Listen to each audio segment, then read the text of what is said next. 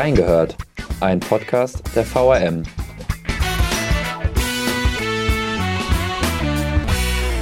Es sind schwere Vorwürfe, die gegen Vertreter der hessischen und Wiesbadener Linken im Raum stehen. Was passiert sein soll, wie die Partei mit den Anschuldigungen umgeht und wieso der Kurier nicht alles abgedruckt hat, was er wusste, wir haben reingehört. Hallo und herzlich willkommen, liebe Reingehört Community. Wieder eine Woche um seit der letzten Folge und auch heute geht es wieder um ein hartes Thema.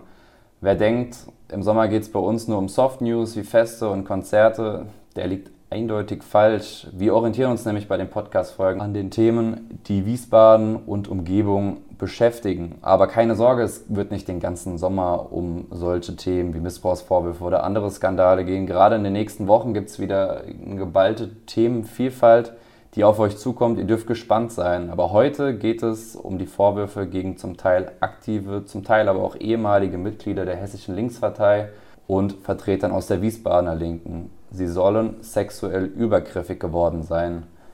Wie ihr aus dem Teaser vielleicht schon rausgehört habt, reden wir heute aber nicht nur über die Anschuldigungen und die Reaktionen darauf, sondern vielmehr auch über die Berichterstattung beim Kurier, aber auch in ganz Deutschland. Denn ein Medium hat in Deutschland extrem polarisiert und ich kann gleich dazu sagen, es war dieses Mal nicht die Bildzeitung, wie wahrscheinlich jetzt viele vermuten. Ja, als Experten habe ich mir dazu Christian Matz heute ins Studio eingeladen, der uns dazu einiges verraten wird. Hallo Herr Matz. Hallo, schönen guten Tag. Ja, wie ich eben schon angesprochen habe, wir diskutieren anhand dieses Falls heute die Rechten und auch die Pflichten der Presse, gerade in solchen Fällen, wenn Aussage gegen Aussage steht. Welche Verantwortung hat die Presselandschaft? Ähm, wie sind die Auswirkungen auch auf die Leser, wenn ein Artikel eine extrem positive oder negative Grundtendenz hinterlässt? Aber zu Beginn sollten wir erstmal darüber sprechen, worum es bei diesem Hashtag Linke MeToo überhaupt geht, wie es dazu kam. Was ist denn da passiert? Ja, es geht um äh, Vorwürfe möglicherweise sexuell übergriffigen Verhaltens gegen Vertreter der Linkspartei. Das, die Vorwürfe gibt es bundesweit, also die Linksjugend, der Jugendverband der Partei, der das, die Aufklärung intern wie extern massiv vorantreibt spricht von rund 65 Fällen bundesweit, davon 10 in Hessen. Und die Vorwürfe reichen von, ähm, so, sagt es, so sagt es die Linksjugend, von strukturellem Sexismus, also ich sage es jetzt mal verbale Benachteiligungen oder Benachteiligungen in der Struktur der Partei bis hin zu schweren bis hin zu schwerer sexueller Gewalt. Ich hatte es gesagt, zehn Fälle in Hessen und das sind auch die Fälle, die bundesweit stark für Aufmerksamkeit gesorgt haben. Begonnen hat es alles mit dem Hashtag im vergangenen Herbst, vergangenen November 2021. Da wurden von jungen Frauen in sozialen Medien, Instagram also zum Beispiel, Vorwürfe gemacht gegen linke Politiker aus Wiesbaden, aus Hessen. Das hat dann so ein bisschen unter der Decke, sage ich mal, geschwelt, bis es im, im, April diesen Jahres, um Ostern, an Karfreitag genauer, dann zum großen Knall kam. Verantwortlich dafür ein Spiegelbericht, der das aufgegriffen hat, der mit mehreren Leuten gesprochen hatte und darin geschrieben hat äh, über mutmaßliche Grenzüberschreitungen, Machtmissbrauch und einer toxischen Macho-Kultur in der Partei, hat also von strukturellem Sexismus berichtet, vor allem in Hessen und vor allem im Kreisverband Wiesbaden. Warum Wiesbaden? Warum Hessen? Hessen ist der Landesverband der Bundesvorsitzenden Janine Wissler damals Fraktionschefin zum Zeitpunkt der Vorwürfe und äh, sie spielt da eine besondere Rolle, weil es auch Vorwürfe gegen ihren damaligen oder einen früheren Lebenspartner gab, der, als er mit äh, Frau Wissler liiert war, eine Affäre begonnen hat mit einer Anfang 17-Jährigen, also einer äh, damals noch Minderjährigen, mit einer jungen Frau, er, er mit Anfang 40 ähm, soll sie auch in anzüglichen Posen äh, fotografiert haben im Landtag unter anderem. Die Frau, damals äh, linke Mitglied noch, wandte sich während dieser Affäre an Wissler mehrmals, weil sie sich wohl um Hilfe gebeten hatte oder sich Hilfe erwartet hatte, weil sie sich zunehmend bedroht gefühlt hatte. Ja, aber das kam damals eben nicht an die Öffentlichkeit, sondern eben erst Ende 2021 und jetzt im April. Über Janine Wissler reden wir später nochmal, wenn wir auch über die Auswirkungen und die Reaktion der Partei sprechen. Sie ist ja die Bundesparteivorsitzende und involviert in diesen Fall, unfreiwillig. Aber ihr wurde dementsprechend auch vorgeworfen, dass sie da nicht gehandelt haben soll, obwohl sie ja davon schon früher gewusst haben soll. Aber da, das bestreitet sie auch. Darüber reden wir später nochmal. Mich würde mal interessieren, es wurden ja Strafverfahren, wurden da ja auch schon eingeläutet. Was haben denn die Ermittlungen der Behörden und der Justiz ergeben? Ja, der, der, Fall hat in unterschiedlichen Zusammenhängen die Justiz beschäftigt, ohne dass dann am Ende quasi eine befriedigende Klärung für die Öffentlichkeit äh, aus meiner Sicht, aus unserer Sicht hergestellt ist. Also in dem besagten Fall, der die meisten Schlagzeilen gemacht hat, frühere Lebensgefährte äh, Frau Wissler, übrigens Fraktionsmitarbeiter, ähm, damals, zum damaligen Zeitpunkt auch ehemaliger Bundestagskandidat, ähm, wurden, gab es mehrere Strafverfahren, eines wegen des Vorwurfs der gefährlichen Körperverletzung, eines wegen Jugendpornografie, die wurden äh, laut Staatsanwaltschaft äh, eingestellt, mangels hinreichenden Tatverdachts. Ein drittes Verfahren, da ging es um den Vorwurf der Nötigung und Beleidigung wurde die Anzeigenerstatterin, also die junge Frau, auf den Weg der Privatklage verwiesen. Das ist bei solchen Fällen, kommt das vor des Öfteren. Äh, die Staatsanwaltschaft, es liegt im Ermessen der Staatsanwaltschaft zu entscheiden, wann ein Fall von öffentlichem Interesse ist und das zu verfolgen oder es eben auf den Privatklageweg zu verweisen, wenn es vielleicht jetzt um ein nicht so schweres Delikt geht oder wenn's, wenn auch, äh, auch mal Aussage gegen Aussage steht. Ja, also ist der eine Fall. Darüber hinaus haben nach der Spiegelveröffentlichung beziehungsweise äh, nach den Vorwürfen, nachdem die Vorwürfe laut wurden gegen linke Politiker, ähm, auch linke Politiker ihrerseits äh, Anzeige erstellt wegen übler Nachrede. Die wurden nämlich unter anderem in einer Telegram-Gruppe als Vergewaltiger bezeichnet, mitsamt ihren Fotos, dass da Klarnamen immer mal wieder genannt wurden, äh, trägt natürlich auch dazu bei. Die Verfahren wurden eingestellt, einfach weil kein Täter oder kein, kein Verdächtiger ermittelt werden konnte.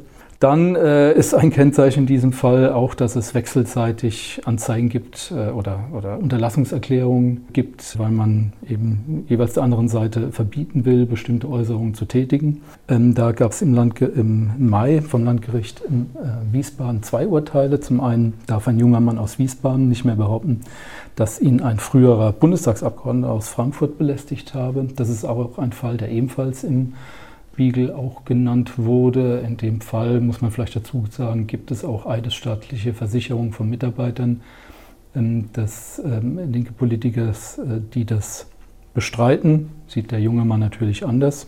Zudem darf eine junge Frau nicht mehr behaupten, dass Wiesbadener Stadtverordneter eine junge Frau belästigt habe. Ja, unstrittig ist, dass er mit jüngeren Frauen Trinkspiele veran äh, veranstaltet hat, aber nicht mehr behaupten darf die Frau eben, dass, sie, dass er auch eine jüngere Frau belästigt habe. Ja, das in beiden Fällen kam das Gericht zum Schluss nach Zeugenvernehmungen, wie gesagt, diversen eidesstattlichen Versicherungen, mal für die eine Seite, mal für die andere Seite, dass sich die Behauptungen nicht beweisen ließen. So, dass dann am Ende nach dieser Entscheidung beide Seiten das unterschiedlich bewerten, gehört natürlich auch dazu. Ja.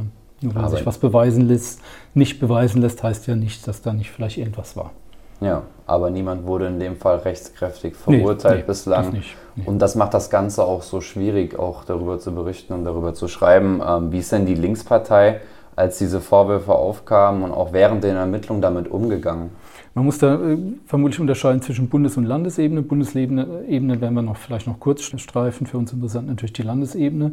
Da fangen die Probleme damit an oder der Konflikt beginnt damit, dass umstritten ist, wann die Landespartei davon überhaupt informiert wurde. Also wir haben jetzt 2021, 2022 den Hinweis der jungen Frau, ähm, Affäre ihres Ex-Lebensgefährten, also von Frau Wissler. Also der Kontakt zwischen der jungen Frau und Frau Wissler datiert schon aus 2018. Also äh, sagt die Opferseite, ich nenne es jetzt mal Opferseite, ohne das jetzt bestimmte ähm, Personen zu nennen, dass äh, schon früh bei der Partei auf höchster Ebene bekannt war, dass da irgendwas ist, dass es da irgendwelche möglicherweise Vorwürfe gibt, dass da möglicherweise Übergriffe gibt. So, das ist das eine. Zum anderen hat der Spiegel genannt, eine, zitiert aus einer Mail, angeblich eines früheren Vorstandsmitglieds aus Hessen, wonach der Vorstand schon sehr früh informiert äh, worden sei. Der geschäftsführende Vorstand heute sagt, Stimmt nicht. Wir haben davon auch erst durch die sozialen Medien Ende 2021 erfahren, haben dann versucht, mit den Opfern Kontakt aufzunehmen. Es gab Gesprächsangebote. Die Opferseite wiederum sagt, also das kann man nicht als Gesprächsangebot äh, benennen. Also wirft, um es kurz zu machen, wirft dem Landesvorstand eigentlich über jahrelange Vertuschung vor und nennt auch diese Form der Aufarbeitung heute unglaubwürdig. Also, das also die Vorgeschichte zu dem Spiegelartikel. Nach dem Spiegelartikel im April gab es dann äh, auch innerparteilich ein Erdbeben. Zwei Fraktionsmitarbeiter wurden freigestellt. Zum einen der frühere Lebensgefährte von Frau Wissler, zum anderen Wiesbadener Wahlkreismitarbeiter der heutigen Fraktionsvorsitzenden. Die sind immer noch freigestellt. Der Landesvorstand hat sich ausdrücklich entschuldigt bei den Betroffenen. Ein Verhaltenskodex wurde eingeführt. Es wurden Schulungen zu unter anderem äh, kritischer Männlichkeit äh, angeboten. Der Landesverband hat äh, eine Vertrauensgruppe mit drei äh, Mitgliedern äh, eingerichtet, an die sich Betroffene wenden können. Was die Vorgänge in Wiesbaden betreffe, sagt der Landesvorstand, sei man aber zur Einsicht gekommen, dass der Landesvorstand nicht geeignet ist, um die Vorfälle aufzuklären. Warum nicht? Weil das äh, von Anfang an eine Gratwanderung ist. Also die Betroffenen sagen, Landesvorstand hat das alles gewusst. Landesvorstand sagt, ja, er entschuldigt sich, stellt sich aber zugleich voll hinter Frau Wissler, sagt, die habe nichts falsch gemacht. Frau Wissler wiederum äh, wird aus Sicht der Opfer der Vorwurf gemacht, ihm nicht gehandelt zu haben. Das kann, war, ja, ich war damals bei der Pressekonferenz vor Ort, war eigentlich von Anfang an klar, dass diese Verteidigungslinie vielleicht in der Öffentlichkeit funktioniert, aber sicherlich nicht im Binnenverhältnis zu den Opfern. Von daher sind da die, die Fronten sehr, sehr verhärtet. Das auch noch sehr interessant ist auch äh, innerhalb der Linkspartei sehr umstritten, äh, diese Form der Aufklärung. Also es gibt nicht nur die Vorwürfe in Richtung des Landesvorstands zu wenig für die Opfer gemacht oder für die Betroffenen getan zu haben, sondern es gibt auch den Vorwurf, dass man die Beschuldigten, dass man äh, mit denen falsch umgeht. Also die frühere äh, oder die stellvertretende Landesvorsitzende Mariana Schott ist zurückgetreten wegen des Umgangs mit den Beschuldigten, weil sie sagt, da findet eine Vorverurteilung statt. Sie hat auch ihrerseits Anzeige wiederum gegen eine Sprecherin der Linksjugend angekündigt und inzwischen, glaube ich, auch gemacht, äh, wegen des Vorwurfs der Verleumdung. Ja, also sie lasse sich nicht als Täterschützerin bezeichnen. Täterschutz ist ein Wort, das in, der, in dem Fall oft äh, vorkommt, dann, wenn, wenn, wenn, Leuten eben vorgeworfen wird, äh, Täter zu schützen. Auch wenn Sie jetzt vielleicht nur darauf hinweisen, dass es vielleicht auch bei so einem Fall zwei Seiten gibt, dass es vielleicht eine Vorverurteilung gibt und die davor warnen. Ja. Ja, ich glaube, da haben wir gerade gemerkt, dass ähm, der Fall die Partei selbst extrem in zwei Lager auch reißt und zersplittert. Ein Akteur, nämlich die Linksjugend, ist da in eine andere Position gegangen im Vergleich zu Frau Schott, die Sie eben angesprochen haben, nämlich die Linksjugend hat sich auch klar positioniert, beziehungsweise die Sprecher haben sich auch klar positioniert, dass ihnen die Aufklärung nicht genügt. Warum mhm. genau? Also Linksjugend, die hat mehrere äh, Sprecher bundesweit. Zwei davon sind in, ähm, kommen aus Hessen, Jakob Hammes äh, Offenbach, Sarah Dubiel aus Wetzlar und die haben sich, wie gesagt, die haben das massiv vorangetrieben aus betroffenen Sicht, weil die Betroffenen sagen, wir wurden, wurden intern ja nicht gehört. So, und dann machen die, macht die Linksjugend, hat sich dem angenommen. Es waren ja auch junge Opfer, Frauen und Männer, um die es geht. Die haben das sehr offensiv, sind sehr offensiv angegangen, haben dazu auch die sozialen Medien äh, genutzt und dadurch sehen sie sich parteiintern durchaus auch dem Vor, also neben Unterstützung erfahren sie äh, parteiintern durchaus sehen sie sich dem Vorwurf ausgesetzt, die Partei zu spalten.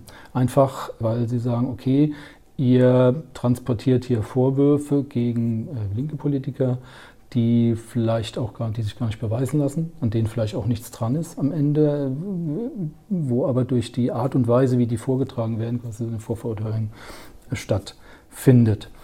Wie gesagt, ich hatte es eben gesagt, die, die Fronten scheinen da oder sind, das Tischtuch äh, scheint da weitgehend zerschnitten, weil äh, an der Aufarbeitung, speziell in Hessen, lässt die Linksjugend da auch kein gutes Haar. Ähm, sagen, bis auf wenige öffentlich inszenierte Handlungen habe man nichts für die Aufklärung getan.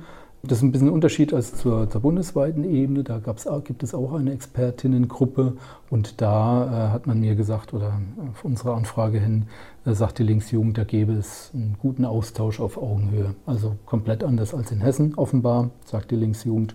Wie das weitergehen soll, weiß ich nicht. Jetzt gab es dann vor wenigen Tagen, 24. bis 26. Juli, den Bundesparteitag. Da war MeToo, linke MeToo, ein größeres Thema, auch eingebracht von der Linksjugend. Äh, am ersten Abend wurden oder kamen Betroffene zu Wort, deren Schilderungen entweder von ihnen selbst oder von Vertretern quasi übers Mikro transportiert wurden. Allerdings ist die Linksjugend oder sind die Betroffenen mit dem, was dann bei rauskam, am Ende dann doch nicht zufrieden, weil am nächsten Tag haben sich auch noch jüngere Mitglieder geäußert, gesagt, was ihnen passiert ist, wurden ausgebuht. Es war wohl Betroffene berichten da von einer sehr aggressiven Stimmung. Am nächsten Tag ist dann auch Gregor Gysi ans Mikro, also quasi alter Star der Linkspartei, der dann ein Klima der Denunziation beklagt hat, der sich über das Gendern aufgeregt hat, was dann aus Sicht der Betroffenen natürlich auch keineswegs die passende Reaktion auf die, auf die Vorwürfe ist. Janine Wissler hat es in ihrer äh, Rede relativ am Ende und in so ein paar Nebensätzen abgehandelt, einen Antrag, mit dem Männer Verantwortliche quasi äh, besser sanktioniert hätten werden können, wurde, äh, kam nicht durch. Also insgesamt ein aus betroffenen Sicht sehr enttäuschender Parteitag. Danach gab es dann auch ein paar Rücktritte, unter anderem vom Bundessprecher ähm, der Linksjugend äh, Jakob Hammes, der bei der Linksjugend bleibt, auch Sprecher bleibt, aber auch äh, angekündigt hat in einer persönlichen Erklärung, dass er aus der Linken austritt. Äh, auch ein Vorstandsmitglied ist wohl inzwischen ausgetreten, also da kracht es so richtig. Sie haben eben den Bundesparteitag angesprochen und auch die Rolle und den Fokus, der auf äh, Janine Wissler war. Sie haben ja auch im Vorfeld mit ihr ein Interview geführt, nicht nur über Hashtag Linke MeToo, sondern generell über die Dinge, die in der Linkspartei aktuell zugehen. Wie hat Janine Wissler denn reagiert? Denn was ich weiß, ist ja, dass sie bestreitet vor öffentlichem Bekanntwerden in diesem Fall nämlich November 2021, haben wir ja schon drüber gesprochen, da wurde es erstmal in den sozialen Medien geäußert, aber dass sie vorher nichts davon wusste, und das sagt sie und beteuert sie immer wieder, dennoch, glaube ich, nehmen ihr das nicht alle ab. Wie hat sie sich denn verhalten? Denn für sie ist das ja extrem unangenehm. Ihr Partner hat sie in dem Fall betrogen, das weiß man ja, die Affäre ist ja Fakt, oder? Ja, ja das ist eines der Dinge, die, glaube ich, völlig unstreitig sind in, der, in dem Zusammenhang. Ja.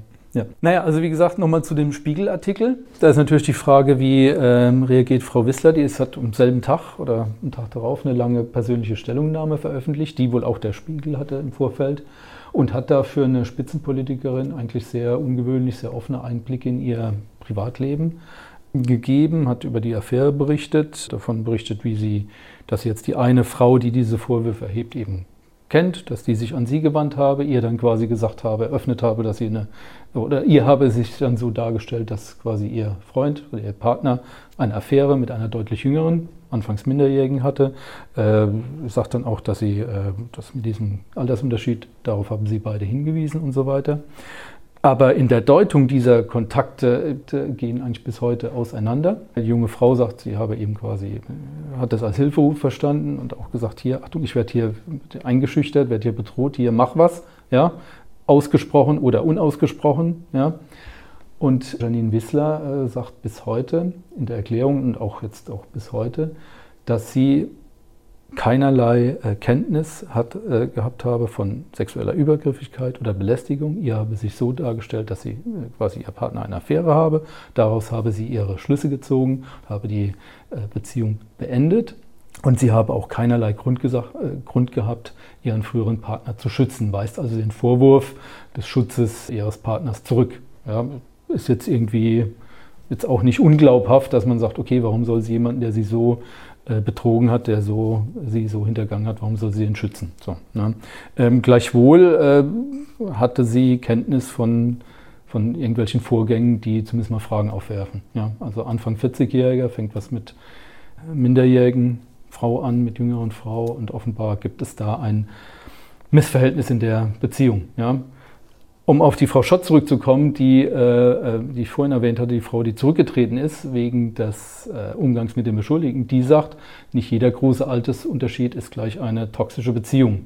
Also sehr verzwickt kann sie ja auch recht haben. Aber Janine Wissler hat auch eingeräumt, dass es in den vergangenen Jahren eben keine Struktur genau. für solche Betroffene genau. gegeben habe. Genau. Ähm, und das, das muss genau. man auch selbstkritisch sagen. Richtig, das ist, ist, ein ganz wichtiger Punkt, weil die Linke natürlich eine Partei ist, die sich vielleicht anderes als, oder noch viel, noch viel, viel stärker als die anderen Parteien, als eine feministische Partei versteht und die natürlich ganz, ganz hellhörig wird, wenn da irgendwie eine Form von ungleicher Machtverteilung, Rollenverteilung äh, offenkundig ist. So, und für eine Partei, die sich als zutiefst feministische versteht, äh, ist das natürlich, wiegt das natürlich nochmal äh, viel schwerer. Und was sowohl Bundes- wie auch Landespartei als auch Wissler dann sagen, ist, dass die Strukturen gefehlt haben, an die sich Betroffene hätten wenden können. Jetzt werden die nach und nach äh, etabliert. Auch da muss man sagen, jetzt mal von außen betrachtet, wenn ich jetzt die Linke mit anderen Parteien vergleiche, haben andere Parteien diese Strukturen mit Sicherheit noch weniger. Und umgekehrt ist ja auch auffällig, dass sich andere Parteien, zumindest auf Bundesebene, mit Bewertungen zu den Vorwürfen zurückgehalten haben. Warum? Weil sie vermutlich wissen, ahnen, wenn die gleichen Maßstäbe an sie angelegt, sie sich dann auch sehr unbequeme Fragen stellen müssten zum Umgang mit äh, jüngeren Mitgliedern, äh, mit, mit sexueller Belästigung, sexueller Übergriffigkeit. Also da hat, ist der Anspruch der Linken an sich selbst sehr hoch. Und äh, jetzt ist auch der Anspruch sehr hoch, da äh, Strukturen zu etablieren, die sowas vielleicht erschweren. Ja. Also wie gesagt, das ist auch nicht nur Hessen. Es gibt einen bekannten Fall noch in Bayern, Nürnberg, äh, wo ein Stadtpolitiker auch schon seit längerem in der Kritik steht. Und, und schon da war klar, dass es jetzt die Strukturen innerparteilich fehlen, das aufzubearbeiten. Es hatte extrem viele Auswirkungen ja auch. Sie haben es eben angesprochen, Bundespartei, Landespartei. Zwei mussten auch gehen, mhm. wurden ja, entmachtet, mehr oder weniger. Ähm, Janine Wister stand im Fokus. Es hatte aber auch Auswirkungen auf die Stadtpolitik. Dazu haben wir auch in unserer Reingehört Folge 110 nochmal das Thema aufgegriffen, denn hier in der Stadtpolitik, um das nochmal ganz kurz anzureißen, sind durch diese linke MeToo-Affäre und diesen Bericht im Spiegel sind die Koalitionsverhandlungen in der Wiesbadener Stadtverordnetenversammlung eben erstmal zum Erliegen gekommen, weil die anderen Parteien, da ging es dann um Volt, SPD und Grüne, eben gesagt haben, solange das jetzt erstmal hier nicht geklärt ist, setzen wir erstmal die Koalitionsverhandlung aus. Jetzt wissen wir, es wird eine Kooperation geben. Es ging dann weiter. Alles nähere und tiefere Details könnt ihr euch in der Folge 110 zu den Koalitionsverhandlungen in der Stadtpolitik mit Olaf Streubig nochmal anhören. Ich werde das auch in die Show Notes packen, genauso wie die Artikel eben zu Hashtag Linke MeToo. Könnt ihr alles nochmal nachlesen im Nachgang an die Folge.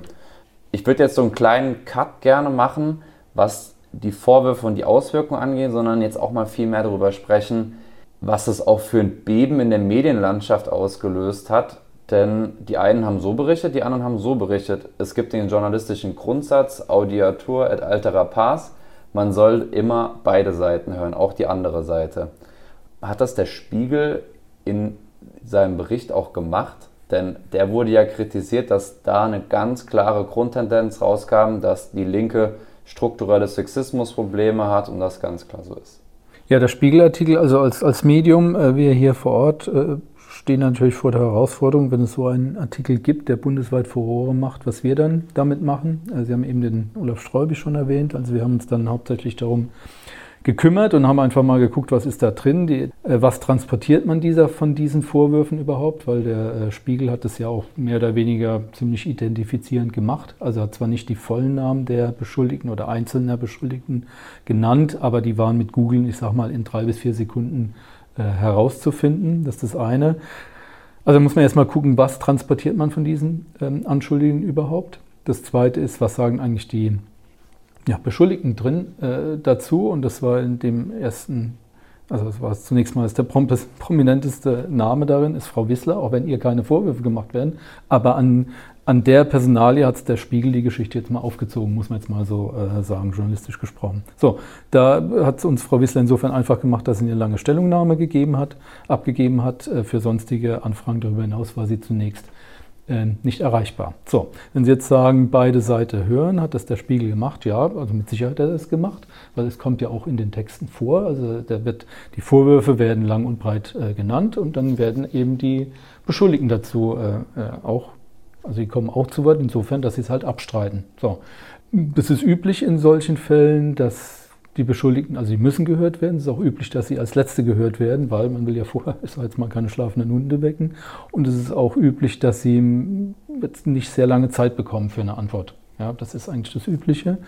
Und von daher wurde das durchaus beachtet, dieser Grundsatz. Die Frage ist natürlich, äh, wir haben uns dann ja auch mit auch viele Gespräche geführt, die Frage ist natürlich, ob das jetzt eine Geschichte ist, bei, bei der man auch so nach, nach diesem Drehbuch, sage ich mal, vorgehen kann oder ob man da, wenn man jetzt, ich sag mal, beide Seiten hört und hört, was beide Seiten zu sagen haben, dann auch zu dieser, zu dieser Stoßrichtung kommt, wie jetzt der Spiegel gekommen ist. Ja. Ich sage es mal so, je länger man da nachfragt, also bei dieser Geschichte, kommen, tauchen eigentlich neue Fragen auf. So, und der Spiegel hat das eigentlich relativ klar gemacht, hat die Vorwürfe äh, lang und breit quasi ähm, äh, geschildert, dann dazu die Beschuldigten gefragt, das eben kurz dargestellt, dass sie es abstreiten und warum sie es abstreiten, äh, vielleicht noch kurz, ja, und das war's. Ja, aber wenn man vielleicht das mal länger beleuchtet, ähm, weiß ich nicht, ob man dazu, ob wir es auch so gemacht hätten. Gregor Gysi hat auf jeden Fall unterstellt, dass das eine ganz klare Spiegelkampagne wäre und äh, eben die innere Zerfleischung der Partei forciert mhm. werden wollte. Mhm. Ähm, würde ich sagen, lassen wir jetzt einfach mal so ja, das stehen. Das kann auch äh, parteipolitische Aussagen ja, sein, um ja. ein bisschen Druck aus dem Kessel zu nehmen. Genau. Ähm, Muss man so sagen als aber Politiker. Es gab auch andere Medien, die mhm. andere zu Wort kommen lassen haben, die, wenn man den Artikel dann gelesen haben, mit einer anderen Tendenz rausgegangen mhm. sind, oder? Ja, also wie geht man vor bei so einem Artikel? Also so haben das wir gemacht, so haben das andere gemacht, Klammer auf. Es ist ja wohl so, dass äh, ein Teil der Hinweise zumindest mal im Vorfeld auch anderen Medien vorgelegen haben. Das ist nicht nur dem Spiegel. Äh, andere Medien haben das zuerst mal nicht gemacht, sondern der Spiegel hat es aufgegriffen in der Form, in der er es gemacht hat. Also wie geht man da vor? Man spricht mit möglichst vielen Leuten von beiden Lagern, nenne ich es jetzt mal, also der mutmaßlichen Täterseite und der mutmaßlichen Opferseite. Äh, man, es gibt diverse offizielle Quellen, ja, also die Partei, Bundes-, Kreisverbandsebene, es gibt Staatsanwaltschaft, Polizei ähm, und bildet sich dann aus allem ähm, oder macht sich dann aus allem ein Bild. In dem Fall kam jetzt noch dazu, dass neben diesen ganzen Gesprächen, neben den ganzen Dokumenten, äh, die man dann, die man dann äh, sichtet, äh, halt auch ein Teil des Ganzen halt in der Online-Welt spielt, weil es halt, halt auch viele Vorwürfe auf den sozialen Medien geäußert wurden, ja, teils mit Klarnamen, teils wurden äh, Zitate aus Mails, Nachrichten per Screenshot verteilt, aus Sicht, also das hat quasi die, die betroffenen Seite gemacht, die Täterseite in Anführungszeichen arbeitet dann offensichtlich mit Fake-Accounts, die dann quasi äh, die, die, die Betroffenen oder, oder die Leute, die sie verteidigen, herabzuwürdigen versucht. Ja. Also alles wirklich eine richtige Schlammschlacht innerparteilich. Wir hatten den Bundesparteitag gesprochen, wo es dann auch hin und her geht, wo Betroffene ausgebuht werden und so weiter. Also wirklich eine ganz aggressive äh, Grundstimmung. Und äh, ja, aus all dem bildet man sich dann oder macht man sich dann ein Bild und wie man das dann äh, niederbringt, das ist dann äh, Frage des Mediums. Also jetzt mal zwei äh, größere Artikel herauszugreifen. Ähm, die Süddeutsche war so das erste Medium, in, Frau, in dem Frau Wissler groß mit einer Gegenrede äh, vertreten war. Und da wurde so das Bild gezeichnet einer, äh, einer betrogenen Frau, schwer getroffenen Frau, die jetzt eigentlich quasi als Täterin dasteht, obwohl sie eigentlich ja das Opfer ist in der Geschichte, weil sie wurde ja, also ein Opfer ist in dieser Geschichte, weil sie ja betrogen wurde.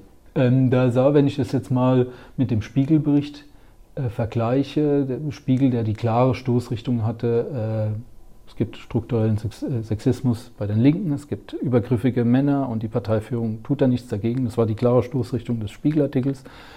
Stoßrichtung des süddeutschen Artikels war hingegen eher, Achtung, eigentlich ist die Frau Wissler die Betrogene und die äh, Seite, aus der ihr da die Vorwürfe gemacht werden, nämlich die junge Frau als Beispiel, ist so eine irritierende Quelle. Ja, hat das alles so ein bisschen im Nebulösen äh, gelassen. Die Süddeutsche äh, war so der Eindruck, die Darstellung der jungen Frau ist mit Vorsicht zu genießen. So, und noch extremer war das dann in einem Artikel von T-Online, äh, aus meiner Sicht, aus unserer Sicht, in der dann sehr stark, schon, schon detailreicher berichtet wurde über diese Beziehung zwischen der jungen Frau und dem und dem Ex-Lebensgefährten von Frau Wissler. Das beleuchtet wurde so als On-Off-Beziehung, ja, wurde dann gesagt, ja, okay, die, nachdem es die Vorwürfe gab, waren die ja noch länger zusammen und solche Sachen. Also, wo dann wirklich dann, wenn man das gelesen hat, dann wirklich massive Zweifel an der Glaubwürdigkeit der jungen Frau, um es jetzt mal so offen zu sagen, dann durchaus beim Leser zurückbleiben konnten. Ja.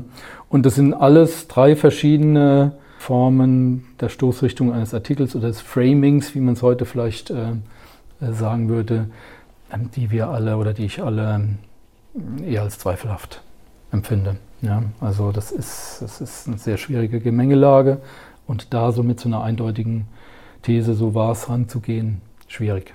Sie haben es ja eben schon angerissen, wie Sie vorgegangen sind. Mhm. Haben Sie auch mit den, mit den Betroffenen persönlich gesprochen? Also äh, Quellenschutz heißt Quellenschutz, ja, da kann man natürlich nicht sagen, mit wem man gesprochen hat. Also wir haben aus, mit Vertretern aus beiden, aus beiden Lagern äh, gesprochen, sage ich jetzt mal. Ja. Und Sie haben ja auch zuletzt einen Artikel veröffentlicht, Mitte Juni, wo Sie nochmal den aktuellen Sachstand wiedergegeben haben Mhm. mit dem Kollegen Streubig. Und da drin ja auch die Vorgehensweise des Kuriers letztendlich den Lesern auch erläutert haben, dass es manche Dinge gab, Mhm. die man nicht direkt geschrieben hat oder überhaupt nicht geschrieben hat. Warum haben Sie sich Ja. mehrmals gegen die Berichterstattung Ja. entschieden und nicht wie Ja. zum Beispiel der Spiegel, der direkt vorgebrecht ist? Ja, also unser Artikel war sicherlich langweiliger als die anderen drei, die ich genannt habe, die wirklich aus je, jeweils aus unterschiedlicher Sicht äh, die Dinge beschrieben haben. Aber wir waren der Meinung, nachdem wir uns dann mal so ähm, das angeschaut haben, ja, da gibt es durchaus Hinweise, dass da was nicht in Ordnung war. Ja, also jetzt mal ganz, wirklich ganz neutral formuliert. Mag jetzt für die Betroffenen schwierig zu hören sein, weil natürlich aus deren Sicht da ganz massiv was nicht in Ordnung war, ganz massive äh, Vorwürfe im Raum stehen. Dafür gibt es Anhaltspunkte. Es gibt allerdings auch Anhaltspunkte, dass äh, vielleicht die Beschuldigten davor verurteilt wurden. So, also es gibt, wie gesagt, Anhaltspunkte, dass beide äh, Positionen, dass da was stimmt. Es gibt aber aus unserer Sicht auch äh, Anhaltspunkte, dass es Zweifel an der Glaubwürdigkeit beider Positionen gibt. So. Und es ist ganz schwierig, äh, und das ist das Problem, leider muss man sagen, oder was heißt leider, es ist so, wenn es um sexuelle Übergriffigkeit geht, dann betrifft es einen privaten, persönlichen Bereich, in dem oft niemand dabei ist und in dem oft Aussage gegen Aussage steht, ohne dass es jetzt objektiven Beweis gibt. So. Und dann steht man halt vor der Frage, was, äh, was berichtet man darüber? Ja, also man muss immer gucken, um welche Vorwürfe geht es überhaupt? Wer ist da beteiligt? Ja, sind es Personen des öffentlichen Interesses oder sind es jetzt irgendwie Leute, die kein Mensch kennt? Ja? Wie plausibel ist das alles? Wie gesagt, es, äh, perso- es geht um persönlichen Bereich. Es war oft geht es um Sachen, Situationen, in denen niemand dabei war. Unterschiedliche, vielleicht auch eine unterschiedliche Bewertung von Vorfällen. Äh, wie ist der Stand des Verfahrens? Gibt es Ermittlungen? Gibt es Anklage? Gibt es ein Urteil? Gibt es Prozess und so weiter? So, Ermittlungen hat man gesagt, ist eingestellt worden, warum auch immer. Also es gibt kein objektiv jetzt kein Urteil, wo man sagt, okay, da ist jetzt einer verurteilt worden, rechtskräftig. Also schwierig und dann muss man gucken, was macht man damit. Und dann haben wir uns entschieden, oder generell, wenn man dann berichtet, dann begibt man sich in die Gefahr, dass man Vorverurteilung betreibt, desjenigen, der beschuldigt wird, nach dem Motto, irgendwas bleibt schon immer hängen. Ja? Äh, In dem Fall ist jetzt, wie gesagt, unzweifelhaft ist, dass ein Anfang 40-Jähriger was mit einer sehr jungen Frau angefangen hat. Äh, juristisch, wie gesagt, äh, ist die Frage, was da dran ähm, ist. Moralisch kann man sich das jetzt gut finden oder halt nicht gut finden. Ja?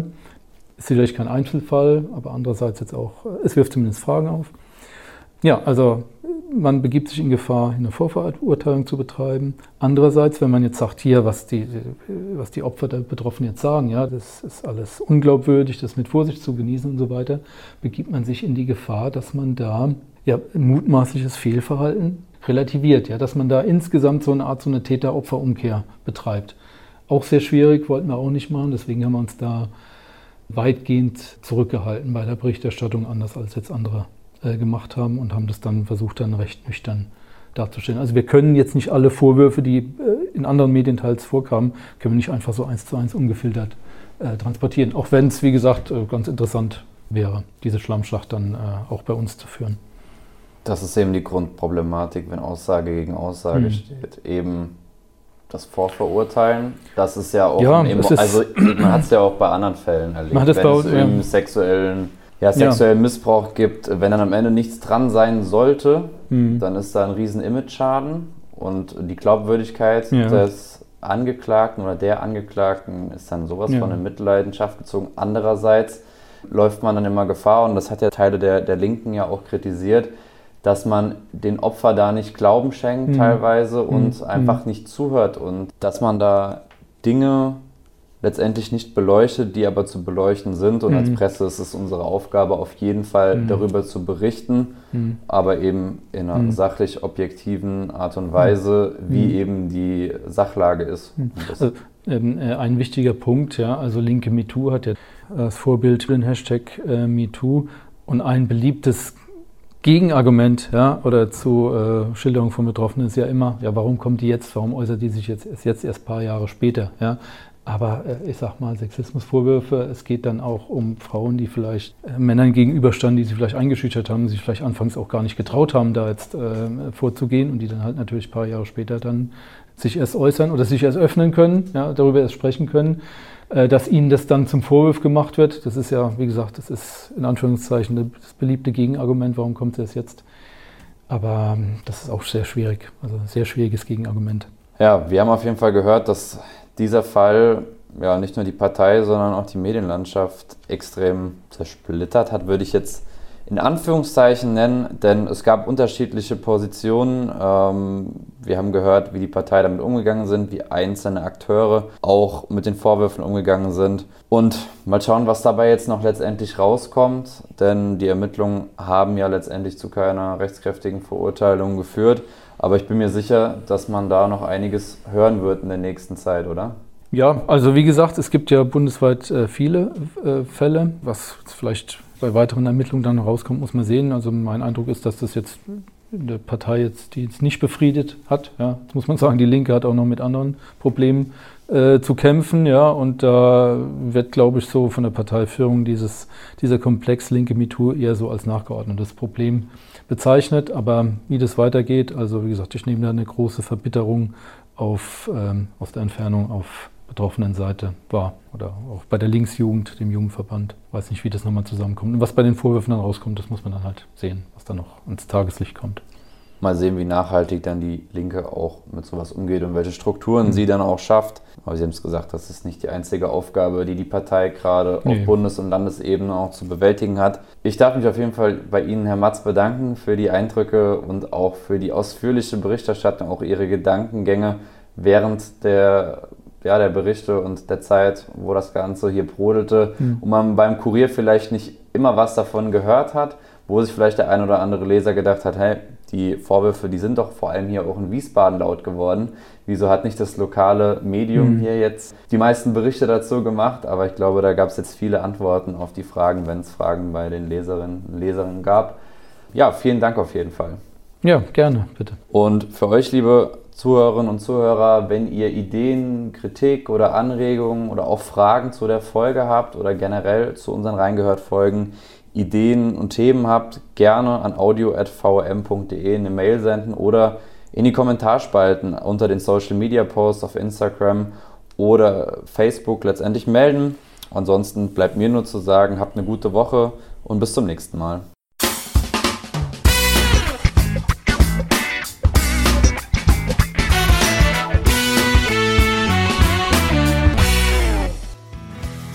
Reingehört ist eine Produktion der VRM von Allgemeiner Zeitung, Wiesbadener Kurier, Echo Online und Mittelhessen.de.